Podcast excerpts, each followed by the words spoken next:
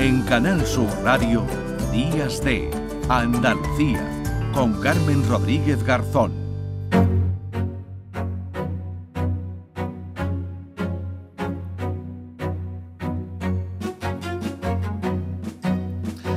Y 7 minutos de la mañana, Valladolid acoge desde este viernes el primer Congreso Internacional de Afrontamiento Activo del Dolor Crónico, con la participación de más de mil profesionales del sector de varios países, una cita que se convierte, por tanto, en un referente internacional para luchar contra un problema que tiene un gran impacto, no solo en la salud de los que lo sufren, sino también un impacto económico y social. El dolor crónico musculoesquelético, calificado como una epidemia silenciosa, afecta al 20% de la población en todo el mundo, una cifra que es superior en zonas más envejecidas como es el caso de Castilla y León, donde se celebra este Congreso. Federico Montero Cuadrado es el presidente del Comité Científico del Congreso, también responsable de la Unidad de Estrategias de Afrontamiento Activo del Dolor Crónico de eh, SACIL, el Servicio de Sanidad de Castilla y León. Señor Montero, ¿qué tal? Muy buenos días. Hola, buenos días, Carmen. Ya el nombre del Congreso nos da una pista del objetivo que persigue, que no es otro que afrontar de forma activa el dolor crónico. ¿Esto cómo se hace? Bueno, pues eh, en primer lugar que, en los últimos años la neurociencia ha hecho una auténtica revolución en los descubrimientos sobre la neurofisiología del dolor. Toda la vida hemos estado pensando que el dolor se debe a problemas musculoesqueléticos como desgastes, lesiones en los tejidos, ¿no? Y se ha demostrado que cuanto más dura un dolor, menos tiene que ver con el sistema musculoesquelético y más tiene que ver con alteraciones funcionales y estructurales del sistema nervioso.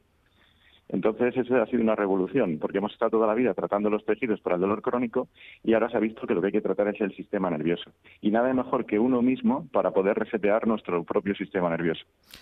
Claro, eh, bueno, así decirlo suena fácil, pero entiendo, entiendo que, que, no lo es. Eso que usted habla, esa eh, revolución, ¿no? Esto también cambia la forma de, de, abordarlo, la forma de tratar eh, ese dolor, que se han producido avances que entiendo van más allá de la, de la prescripción de medicamentos.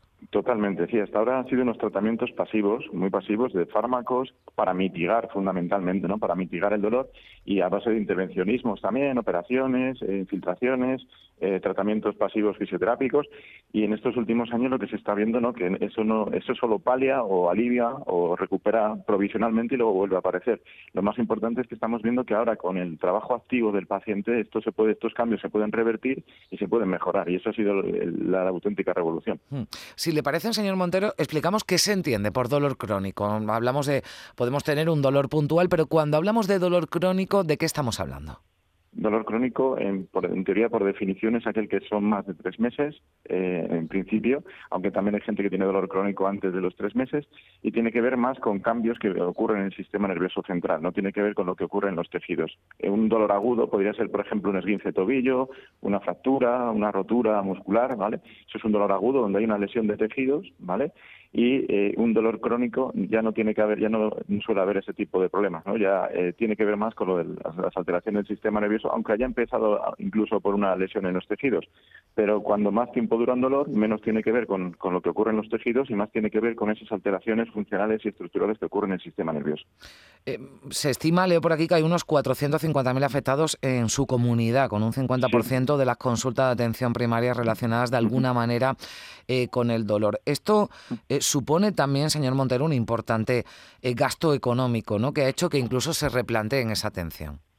Sí, sí, sí. Eh, mire, eh, se ha visto que más o menos en España los costes directos e indirectos del dolor crónico son entre un 2,5 y un 3% del Producto Interior Bruto. En Estados Unidos, que, que lo miden todo, ¿no? Desde el año 2012 tienen un estudio donde han visto que los costes directos e indirectos del dolor crónico, de la atención al dolor crónico, son mayores que los tratamientos del cáncer, del SIDA, del Alzheimer y cardiovasculares. Incluso sumando algunos de ellos, no llegan a los costes que hay en, el tratamiento de dolor crónico. O sea que siempre pensamos que la sostenibilidad del sistema sanitario está en peligro por los tratamientos hospitalarios de, que son caros, ¿no? como oncológicos, hematológicos, pero en Estados Unidos se dieron cuenta que el verdadero problema para la sostenibilidad de sistemas sanitarios era el tratamiento de dolor crónico. Eso también hay que tenerlo en cuenta. Hmm. Eh, Valladolid es pionera porque es la única capital de provincia de España que tiene una unidad del dolor de atención primaria.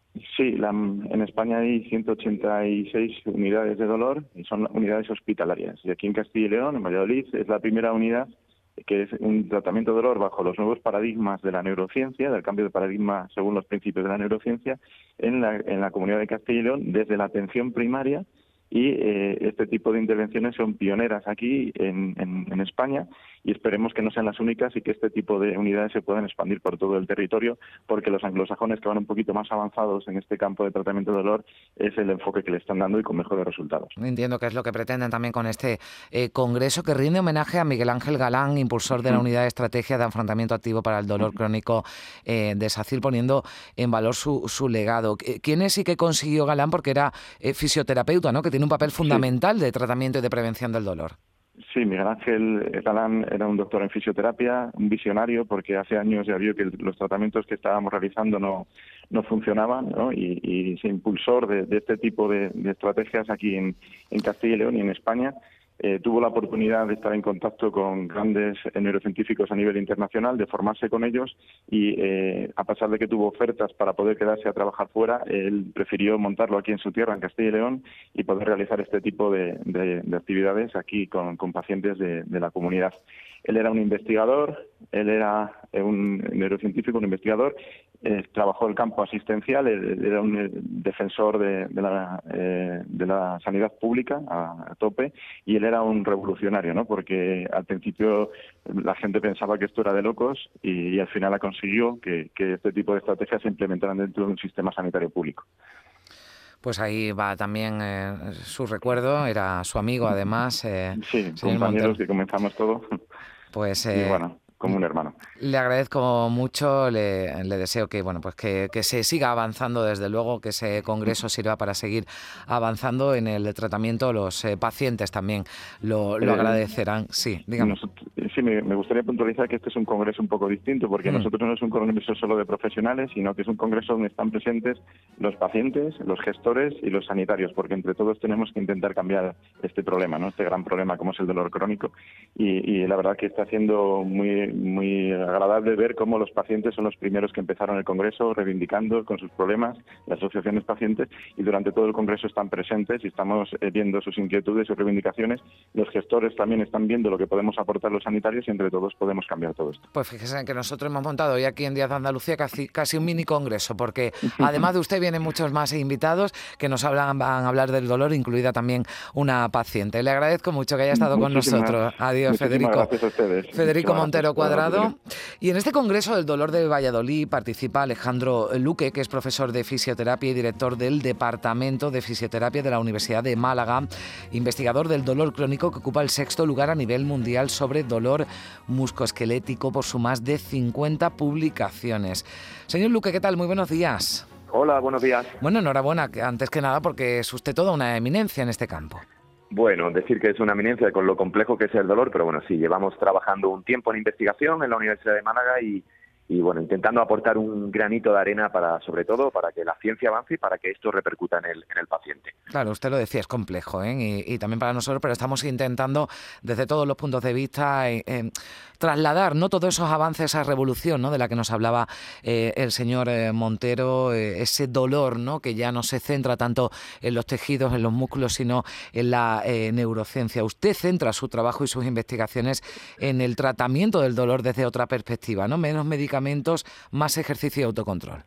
Bueno, eh, realmente nosotros estamos haciendo investigación donde las guías internacionales nos están marcando el camino. Eh, como habrá dicho el, doctor Federico Montero, las guías internacionales para el manejo de ese dolor que no viene post-cáncer, que le llamamos el dolor de origen primario, donde no hay una, una causa aguda establecida, las guías internacionales de, manejo con los más altos estándares nos dicen que el abordaje de ese tipo de, de dolor en el paciente debe estar sustentado por un afrontamiento activo, con ejercicio, con entendimiento de ese dolor, lo que se hacen en las técnicas de educación al dolor, y que por supuesto nos tenemos que apoyar en la farmacología, sobre todo en una primera fase, pero el grueso del tratamiento debe ser poner al paciente en el centro del tratamiento. Poner al paciente en el centro del tratamiento significa doble corresponsabilidad responsabilidad por parte del profesional sanitario de que su terapia va a ir en función del paciente, es decir, es el paciente con el relato de sus síntomas, con el qué me pasa, con dónde, cree, dónde pone el foco el paciente, que verdaderamente, qué es lo verdaderamente relevante para el paciente en su dolor. Por tanto,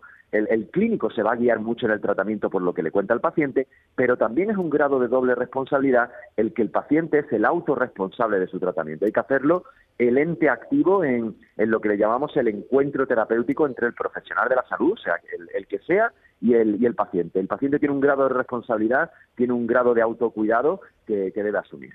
¿El, paciente se presta a ese tratamiento de ejercicio de autocontrol eh, que usted defiende o quiere medicamentos que le calmen el dolor casi de forma inmediata? Bueno, eh, esto, eh, la revolución científica ya, se ha producido hace años, eh, está tardando en llegar, pero ya hace bastantes años que, que, esto se tiene bastante certeza de que este tipo de procedimientos funcionan. Lo que pasa es que a nivel cultural, a nivel eh, de instituciones públicas, etcétera, eh, sobre todo a nivel cultural, esto implica un cambio a nivel cultural. Es decir, hemos vivido eh, viendo a nuestros familiares cómo resolvían un dolor, por ejemplo, de espalda, pues haciendo reposo, poniéndose calor, medicándose y no moviéndose. Y eso se ha transmitido de cultura a cultura, de familia a familia. Es lo que le, llamamos el, la influencia del medio social. Claro, cuando nosotros proponemos este tipo de trabajo, un trabajo, como usted decía, mucho más activo, abierto, participativo, obviamente eh, es un shock para el paciente. Hay un tanto por ciento de la población que entra directamente en este tipo de planteamiento, entra directamente, se ve muy identificado, pero hay un tipo de, población que necesitamos hacer tareas de divulgación, contar esto, explicar esto bien, porque como le volvía, le decía anteriormente, eh, es un cambio cultural, es un cambio lo que mm. yo lo que yo tenía en mi cabeza eh, de cómo tratar mis dolores. Esto cambia bruscamente y por eso sabemos que es un proceso de, largo recorrido. Yo, si me lo permite, hago un símil muchas veces en mis intervenciones con lo que pasó hace 40 o 50 años con los planes de protección cardiovascular, es decir, por la mejora de la salud cardíaca, cardiovascular, cuando nos empezaron a decir hay que llevar una dieta saludable, rica en fruta, en verduras, hay que hacer cierto ejercicio al día, hay que intentar fumar y beber alcohol lo menos posible. Eso fue un shock hace 50 años, ¿no? Mm. Y hubo que hacer mucha tarea de divulgación independientemente de una tarea científica. Pues yo creo que nos encontramos en el campo del dolor en ese momento. En ese momento, en un momento de derrumbar mitos, de, llevar mucha información no solo a los profesionales de la salud, sino al paciente. Esto implica un cambio cultural grande. Mm. Eh, ¿Cuáles son eh, los eh, dolores más comunes, entiéndame, ¿no? que tienen ese origen neurológico con el que acuden los pacientes ¿no? a, la, atención primaria, al especialista, para, para poder solventarlo? Sí, bueno, pues es una, una pregunta dentro de las difíciles respuestas, esta de fácil respuesta, porque ya hay números contundentes a nivel mundial. Podríamos hacer un, ranking que en primer lugar estaría el dolor lumbar, el dolor de espalda baja, seguido del dolor cervical, todo lo que es la zona de cuello, hombros, en tercero el dolor de hombro y en cuarto el dolor de rodilla. Esas son las, grandes macrocifras que hoy día a nivel internacional y de investigación manejamos. Si bien es cierto que depende de la población, hay determinados colectivos, por ejemplo, en mujer trabajadora, de un trabajo más físico, pues la primera, eh, vamos a decir, dolor suele ser el dolor cervical con dolor de hombro, pero las grandes cifras, eh, como le decía, son dolor lumbar, dolor cervical, dolor de hombro y dolor de rodilla, los cuatro entes más, frecuentes. No sé si lo ha comentado mi compañero Federico mm. Montero, pero decir que el dolor crónico es la primera causa de discapacidad en el mundo eh, al mismo nivel que la salud mental, es decir, es el ente que genera eh, más afectación, o, diríamos afectación en más personas a nivel mundial. Por tanto, eh, creo que merece la pena ponerle, ponerle la atención. Pues eh, sin duda, por eso lo estamos eh, haciendo hoy y estamos hablando con distintos especialistas y expertos, como, como usted, que está en el sexto lugar a nivel mundial por sus publicaciones y por sus investigaciones sobre dolor muscoesquelético y es de la Universidad de Málaga, director del Departamento de Fisioterapia, Alejandro Luque. Muchísimas gracias por estar con nosotros. Un saludo. Muchas gracias y muchas gracias por darle visibilidad a este asunto. Gracias, un saludo. Adiós. Y nos interesamos también por eh, cómo se aborda el dolor crónico en los hospitales y por ello hablamos con el doctor Ángel Martínez, que es responsable de la unidad de dolor crónico del área de gestión sanitaria sur de Sevilla, que incluye el Hospital de Valme y el Hospital del Tomillar. Doctor, ¿qué tal? Buenos días. Hola, buenos días, encantado de saludarle. Igualmente ha habido, y lo hemos hablado, avances eh, tecnológicos, eh, también en la ciencia para luchar contra el dolor, y algunos ya se aplican en los centros hospitalarios. ¿Qué se está haciendo en este sentido en los hospitales en los que usted trabaja? Sí, bien, pues fundamentalmente eh, en los hospitales en los que yo trabajo, como usted ha dicho, Hospital de Valmy y el Tomillar, el tratamiento del dolor crónico se basa en técnicas intervencionistas, donde sin duda la tecnología es, esencial y en este sentido pues se emplean técnicas guiadas por radioscopia y, y nosotros fundamentalmente somos referentes en técnicas guiadas con ecografía, que es donde principalmente hemos desarrollado nuestra línea de trabajo. Se trata de localizar ¿no? A través de esa técnica, localizar exactamente dónde se produce el dolor, ¿no? Porque uno puede decir, nos lo decía eh, Alejandro Luque, decía, bueno, pues eh, tengo un dolor lumbar, ¿no? Tengo un, pero es localizar exactamente dónde se produce ese dolor que supongo que dará pistas para su tratamiento. Claro, efectivamente, como usted bien dice y, lo, las personas que han intervenido previamente han comentado, eh, a partir de una historia clínica y una exploración física completa del paciente, pues se sospecha una estructura anatómica que puede eh, ser eh, la causa del dolor y con las técnicas de imagen, como le he dicho, radioscopia y fundamentalmente y en los últimos años, sobre todo la ecografía, pues eh, dirigimos la, la aguja para aplicar la terapia eh, en esta zona concreta, que es donde pensamos que se está originando el dolor y aplicar directamente el tratamiento sobre la causa. ¿Y esto eh, tiene resultados inmediatos? ¿Hay que combinar con, con medicamentos? Cuéntenos, porque eh, ahora hablaremos de los analgésicos, sí. Bueno, como efectivamente se ha dicho también previamente, el, el abordaje del paciente con dolor crónico debe ser multidimensional, o sea, no debemos basarnos, aunque desde las unidades de dolor crónico fundamentalmente estamos centrados en este aspecto terapéutico que es el intervencionismo, pero no debemos olvidar otros aspectos que son también de extraordinaria importancia en el tratamiento del dolor crónico, como son los fármacos, los cuales también nos tenemos que apoyar, y otro tipo de medidas relacionadas con los hábitos de vida, como ya se ha dicho, que deben ser lo más saludable posible, el ejercicio físico y otro tipo de medidas. Mm. Eh, una combinación, ¿no? Supongo que es lo ideal para tratar y para y para abordar ese ese dolor. Claro, medicamentos, si se localiza el dolor, se actúa, ¿no? Concretamente en esa parte de, del cuerpo, ¿no? Le digo porque mm, Existe un riesgo, y lo hemos visto, por ejemplo, en Estados Unidos, donde se ha convertido en un problema nacional de primer nivel, ¿no? Ese riesgo de dependencia, ¿no? De los analgésicos, doctor. Sí, bueno, esto no cabe duda que es un problema. Sin embargo, eh, bien es cierto que nuestro sistema sanitario, en concreto en España en general y en Andalucía en particular, pues es bastante diferente del sistema sanitario norteamericano. ¿no? Aquí el control de las prescripciones de todos los fármacos en general y en particular de los opioides, eh, morfina y, otro, y otros fármacos derivados, pues bastante exhaustivo y está bastante bien controlado en ese sentido. Por lo tanto, el riesgo de eh, un uso inadecuado de estos fármacos eh, es bastante menor, ¿no? De hecho, todos los pacientes en nuestra área sanitaria, y me consta eh, en otras áreas sanitarias, en otros hospitales de, de Andalucía y de España, por lo que comentan los compañeros que trabajan en este área, pues se supervisa mucho ¿no? Todo, mm. todo, este tipo de tratamiento. Doctor, tenemos una de sus pacientes al teléfono que ya nos está escuchando, Amparo mm. Cala López. Hola Amparo, ¿qué tal? Buenos días. Buenos días. Bueno, Amparo, Buenos días, Amparo. le saluda también el doctor. Eh, ¿Qué, ¿Qué le ocurre? ¿Qué le ocurre a usted, Amparo? Pues yo padezco dolor crónico desde hace casi 10 años a consecuencia de una caída y bueno, pues me derivaron a la unidad del dolor del tomillar y tuve la gran suerte de, de conocer al doctor Martínez que a día de hoy es mi pie y mis manos. bueno, eh, ¿desde cuándo padece usted ese, ese dolor? ¿Le, ¿Le, impide ahora hacer una vida normal? Eh, ¿Ha tenido buenos resultados ese tratamiento? Cuéntenos. Pues la verdad que sí, me impide una vida normal porque el dolor es, presente en mi vida las 24 horas del día. Hay veces que con mayor intensidad, otras que, que está un poco más calmado, pero claro, eso te dificulta desarrollar tu vida con plena normalidad. Eh, ¿Toma muchos medicamentos, Amparo? Pues tengo épocas, épocas en las que tengo el dolor más controlado, intento no recurrir tanto a ello. Llevo implantado un neuroestimulador desde hace seis años, que eso ha hecho que el dolor del pie, bueno, no te lo quita, pero sí te lo tapa. Entonces, pues en función del dolor que tengo, eh, le doy un poco más de potencia o se la bajo y así voy un poco controlando eh, mi día a día, ¿no? Y haciéndolo más, más llevadero el dolor. Entiendo, Amparo, que habrá días, ¿no? Peores que otros. Sí, por supuesto. Hay días en los que si tienes una actividad diaria pues un poco más fuera de lo normal, pues el dolor se intensifica. Cuando son días tranquilos, el dolor se calma un poco. Si tienes situaciones en las que estés un poco más nerviosa, el dolor se dispara. Y tienes que aprender a convivir con él, sí o sí, porque es que forma parte de, de tu vida las 24 horas, los 365 días del año.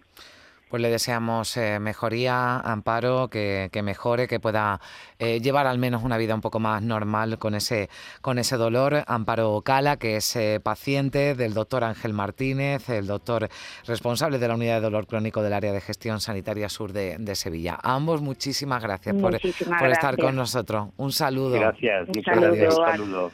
9 y 27 minutos de la mañana. En Canal Sur Radio, Días de Andalucía, con Carmen Rodríguez Garzón. Canal Sur Radio. Vuelve el Oktoberfest al mercado Lonja del Barranco. Del jueves 20 al domingo 23 de octubre, ven a disfrutar de la más típica gastronomía alemana y la música en directo cada día de Doctor Diablo. la cerveza, qué buena está. Vente al Oktoberfest en el mercado Lonja del Barranco. Tu Mercedes-Benz tiene mucho que contarte. Conéctalo a tu smartphone contratando cualquier servicio digital para no perder detalle y llévate un exclusivo regalo Mercedes-Benz. O dos. Consulta el catálogo de regalos y todos los servicios digitales disponibles para tu Mercedes en la sección de postventa de la web de Grupo Concesur. Tus talleres autorizados Mercedes-Benz en Sevilla. Rafael vuelve a Sevilla con su gira triunfal. 24, 25, 26 y 27 de noviembre en Fibes. Compra tus entradas en rafaelnet.com y fibestickets.es. Rafael en concierto. Cinco Océanos, la boutique del congelado, llega a Sevilla y abre su primera tienda en Cerro del Águila. Hasta el 1 de noviembre, jamoncito de muslo de pollo a 1,90 el kilo. Cinco Océanos, especialistas en productos congelados, variedad, calidad y precio con la mejor atención. Jamoncito de muslo de pollo a 1,90 el kilo. Cinco Océanos, Cerro del Águila, calle Afán de Rivera 144. Llega a Sevilla el Gran Circo Alaska. Instalado en el Estadio Olímpico La Cartuja, te presenta la Granja de Bartolito. Un sinfín de atracciones y a reír con los payasos. Del 21 de octubre al 13 de noviembre. Gran Circo Alaska en el Estadio Olímpico La Cartuja. Entradas en grancircoalaska.es. En Canal Sur Radio, Días de Andalucía, con Carmen Rodríguez Garzón.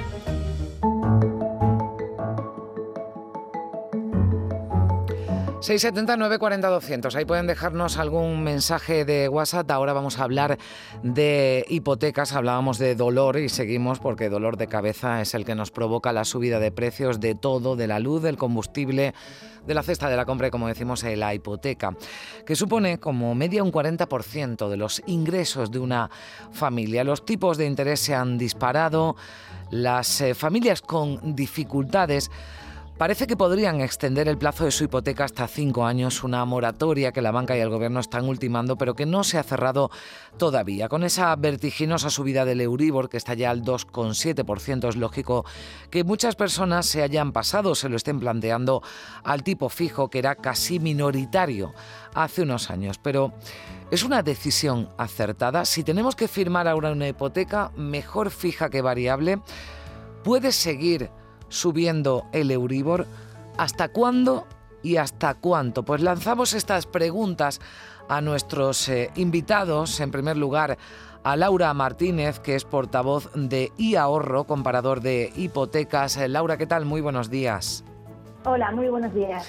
Bueno, aunque podamos aplazarlo un tiempo, hay quien no puede esperar para solicitar una hipoteca. Es el caso de una oyente que nos deja un mensaje. Dice, estoy en trámite para solicitar una hipoteca, pero mi banco, el Banco Santander, solo me la ofrece variable. ¿Qué me aconsejáis? ¿Qué le podemos decir, Laura?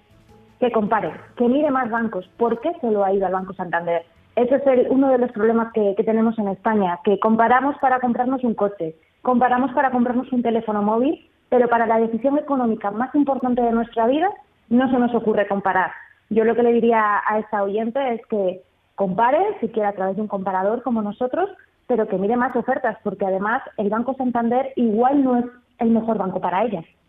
Eh, eh, pero están ofreciendo, esto que nos dice es lo habitual, ahora tal y como está la situación, están eh, ofreciendo los bancos, como en este caso, solo hipotecas variables. Depende, depende de las entidades y depende de los perfiles. No es lo mismo tener un perfil, un perfil justillo que un perfil un poquito más holgado, ¿no? En el caso de los perfiles holgados, no, suelen, no suelen tener problemas para encontrar una hipoteca fija donde nos encontramos algún problema es en los perfiles más, más justos, que van con ese ratio de financiación más justo. Por eso en esos perfiles incluso aún es más interesante eh, comparar y sobre todo si tienes claro que quieres una hipoteca fija para encontrar la entidad que te va a dar a ti la hipoteca fija. Por ponerte un ejemplo, puede que esta, esta oyente sea autónoma y estoy yendo a un banco que no siente muy, mucha atracción por los autónomos. Pero hay otras entidades que, por ejemplo, prefieren eh, trabajadores autónomos y les dan unas condiciones eh, mejores o diferentes a las de otros trabajadores. O sea, que compare, y en esto entiendo que también deben hacerlo, por ejemplo, quien tenga una eh, hipoteca variable y quiera pasar a fija. Mm, se puede comparar, se puede cambiar, se puede subrogar, se puede cancelar y abrir una hipoteca nueva. Exacto. Una persona que ahora tenga una hipoteca variable y que le esté subiendo la cuota del Euribor considerablemente, sobre todo aquellas personas que tengan revisiones semestrales o trimestrales, nosotros lo que estamos aconsejando es cambio de hipoteca a una fija o incluso a una mixta. Y claro, para, para encontrar esa mejor hipoteca, pues hay que comparar, hay que ir banco tras banco y, saber qué, entidad le da mejores condiciones para poder hacer este cambio con subrogación o cancelación y apertura de nuevo préstamo. Em, el consejo es cambiar ahora de si alguien tiene una hipoteca variable, cambiarla a fija o a mixta, como nos dice. Sí, sí, sí. Ahora mismo, si tienes una hipoteca variable, eh, lo que hay que intentar es ayudar a ahorrar a estas personas. Eh, todo el mundo se está apretando el cinturón con la cesta de la compra y, ¿por qué no hacerlo en la hipoteca? Que además, como comentabas, es el 40%, más del 30% de los ingresos eh, de una familia. Entonces, también es una opción muy interesante. Además, es un ahorro que no solo sería inmediato, sino que sería para los próximos meses y para los próximos años. Así que lo interesante es mirarlo. Además, el mirar eh, no cuesta dinero, el hacer la comparación es gratis, así que siempre te puedes quedar como estás. ¿Por qué no intentarlo y encontrar una hipoteca mejor y sobre todo que se produzca ese ahorro en las familias. Claro, preguntar no cuesta dinero ni, ni, buscar ni comparar, hay que dedicarle un poquito de tiempo, igual algo de, paciencia, pero, pero merece la pena, eh, nos dice Laura Martínez, portavoz de y ahorro. Eh, ¿Esto que se está, eh, que ofrecen ya algunas entidades o que lo han propuesto algunas entidades, como el caso de, de CaixaBank, esas eh, moratorias que la banca y el gobierno también están ultimando, pero que no se ha cerrado todavía? Esa moratoria, ahora le vamos a preguntar también a nuestro siguiente invitado. Entiendo que hay que leer, ¿no? La letra pequeña, no vaya a ser que por hacerlo nos vaya a salir después la hipoteca disparada. Es que lo que habrá que ver es cómo plantean esta moratoria, porque, por ejemplo, la moratoria que se planteó eh, durante la pandemia, que se planteó eh, algunas familias, lo que se hizo es eh, paralizar el pago de intereses, pero que eso se suma al final de la hipoteca. Entonces puede ser pan para hoy, hambre para mañana. Y no creo que a todo el mundo una moratoria sea la solución. nosotros creemos que, que la moratoria puede estar igual, puede ser interesante para ciertas familias, pero que se pueden buscar otras alternativas para otras. Por ejemplo, facilitando esto del cambio de, hipoteca y mejorando las condiciones del préstamo de las familias, porque al final la persona que tiene una hipoteca quiere pagar y el banco quiere cobrar. Pues hay que buscar un entendimiento para, para que se cumplan estos dos, estos dos factores. la moratoria es retrasarlo. Entiendo que además, si, bueno, si todo el mundo, ¿no? los oyentes que nos están escuchando, eh, el público en general, los que están pagando una hipoteca, mm, hay un movimiento, digamos, algo más masivo a la hora de, de cambiar. Eh, esto también tiene consecuencias en el mercado ¿no? y en las ofertas que hacen los bancos. Exacto. Al final, esto es como todo, oferta y demanda si ahora eh, los ciudadanos empiezan a moverse y quieren buscar el cambiarse la hipoteca, pues las ofertas bajarán. O sea, las ofertas serán mucho más interesantes porque los bancos lo que van a ver es que hay negocio ahí. Y más bien un poquito las perspectivas que, estamos viendo para el próximo trimestre. Eh, parece que se, va a ralentizar la compraventa de vivienda, por lo que la hipoteca nueva eh, seguramente baje. Entonces, es otra vía de negocio de, de que un banco le quiera robar a otro banco un, cliente, que además es un cliente muy interesante porque ya tiene un historial crediticio. Ya sabemos que este cliente con esta entidad ha pagado cinco años, ha pagado bien, eh, vemos sus condiciones laborales y vemos que son buenas, entonces es un cliente muy bueno para la entidad. Entonces ahí puede haber un negocio muy interesante que nos puede beneficiar a todos. Pues eh, ya lo han escuchado. Gracias, Laura Martínez, portavoz de ahorro comparador de, hipotecas. comparen y dediquen eh, tiempo por si pueden mejorar las condiciones de, su hipoteca en su propia entidad o en otra eh, distinta. Muchísimas gracias por estar con nosotros. Un saludo. Muchas gracias a vosotros. Fernando Herrero, presidente de ADICA en Andalucía. ¿Qué tal, Fernando? Buenos días. Buenos días. Bueno, decíamos que lo de las moratorias eh, hay que leer, ¿no? La, letra pequeña porque eh, esto puede ser eh, pan para hoy y hambre para mañana, ¿no? ¿Qué plantean desde, desde ADICAE? Bueno, planteamos lo primero que las moratorias no sea una cosa que dependa de la voluntad del banco, sino que venga establecido por una norma, ese sería el primer elemento, y segundo, bueno, pues que se valore que no tenga un coste para el consumidor y haya un mecanismo de control y de supervisión de cómo se aplica. ¿Por qué decimos esto?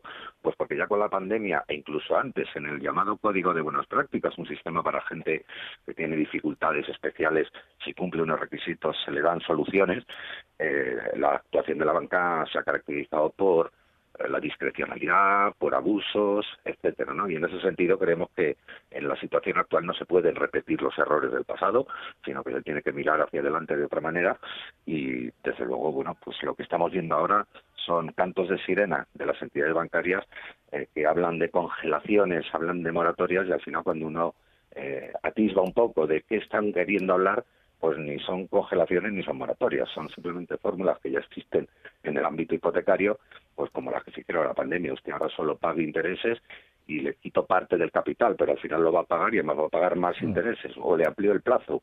Ampliar el plazo de una hipoteca a día de hoy tiene, supone una reducción muy pequeña en la cuota y a cambio un incremento exagerado de intereses. O sea que al final, mm, por lo que usted nos está diciendo, igual hacen hasta más negocio, ¿no? Con esto los bancos. Claro, esto sería un doble negocio para el banco. Por un lado, eh, no afronta la situación de impago, que eso a los bancos les viene muy mal porque tienen que, de lo que se llama, dotar provisiones, en fin, les, perjudica. Y por otro lado, eh, ven incrementado la rentabilidad de esa hipoteca. Es decir, aunque aparentemente el usuario paga menos porque la cuota se reduce, como amplía el plazo, eh, pues los intereses que va a recibir el banco eh, aumentan. Nosotros hemos estudiado en Arica la situación y en una hipoteca media, eh, subir cinco años el plazo supone que se baje 80 euros la, la cuota mensual de 595 a 515 euros, pero se aumenten en 6.700 euros los intereses que voy a pagar en total por la hipoteca, ¿no? Por lo cual, bueno, la descompensación es evidente. Eh, ¿Es conveniente ahora, le preguntábamos también a nuestra anterior invitada, pero quiero conocer su opinión, pasarse a una hipoteca fija o no en todos los casos? También aquí hay que detenerse ¿no? y mirar lo que más nos conviene. Claro, puede depender, no, puede depender, depende absolutamente de las circunstancias concretas. Pero en todo caso habría que decir que ahora mismo los, las ofertas de tipo fijo en general se han disparado, han dejado de estar en unos niveles del del 2% para acercarse más bien al 5% y entonces ahora mismo un paso de una hipoteca de tipo variable a una hipoteca tipo fijo eh, no, no, no, no tiene ningún aliciente, además de los costes que supone eh, la propia operación de cambio. Por lo cual, bueno, pues hay que tener mucha cautela, por eso ADICAE también, como asociación de consumidores, siempre llamamos la atención al usuario y decir, bueno, si tienes dudas, acude con tu escritura de hipoteca, que podemos verlo y llamarte la atención sobre los aspectos fundamentales que tienes que mirar. Eh, ¿Y la situación cuánto tiempo se puede alargar? ¿no? Porque estamos hablando ya del Euribor eh, disparado, esto puede seguir subiendo. Eh, preguntábamos al principio, ¿no? ¿Hasta cuándo y hasta cuánto? Bueno, se habla de una próxima posible subida del Banco Central Europeo del tipo oficial, eh, lo que pasa es que seguramente eso ya lo está reflejando el Euribor. El Euribor, los bancos suelen anticipar las subidas porque ya estiman si el Banco Central Europeo va a hacer una cosa u otra.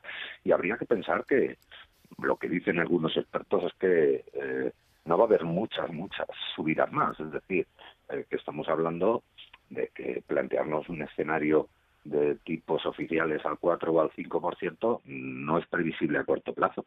Eh, ¿Hasta cuándo va a durar? Pues ya es otra cuestión de otro debate mucho más complejo, ¿no? Pero desde luego el Banco Central Europeo y las políticas de las instituciones tienen también en cuenta que aunque hay para luchar contra la inflación hay que aumentar los tipos de interés, también esos aumentos de interés tienen un efecto negativo ¿no? sobre la economía y por tanto buscan el equilibrio y habría que pensar que no estamos ante una espiral infinita y descontrolada. Pues le agradezco también Fernando Herrero, presidente de ADICA en Andalucía, que nos eh, haya dado su opinión, su punto de vista también en este asunto que sin duda mm, nos preocupa, nos preocupa a todos y además eh, es normal, ¿no? Y entiendo que haya eh, muchísimos andaluces que estén un poco perdidos, ¿no? Porque se escuchan muchos mensajes contradictorios, ¿no? Y también desde, desde los bancos, así que hay que pararse, hay que mm, informarse ¿no? y hay que comparar antes de tomar una decisión ¿no? que puede tener consecuencias más graves en el, en el futuro. Muchísimas gracias por estar con nosotros. Un saludo. Muchas gracias, un saludo. 9 y 42 minutos de la mañana. Seguimos aquí en Días de Andalucía, en Canal Sur Radio.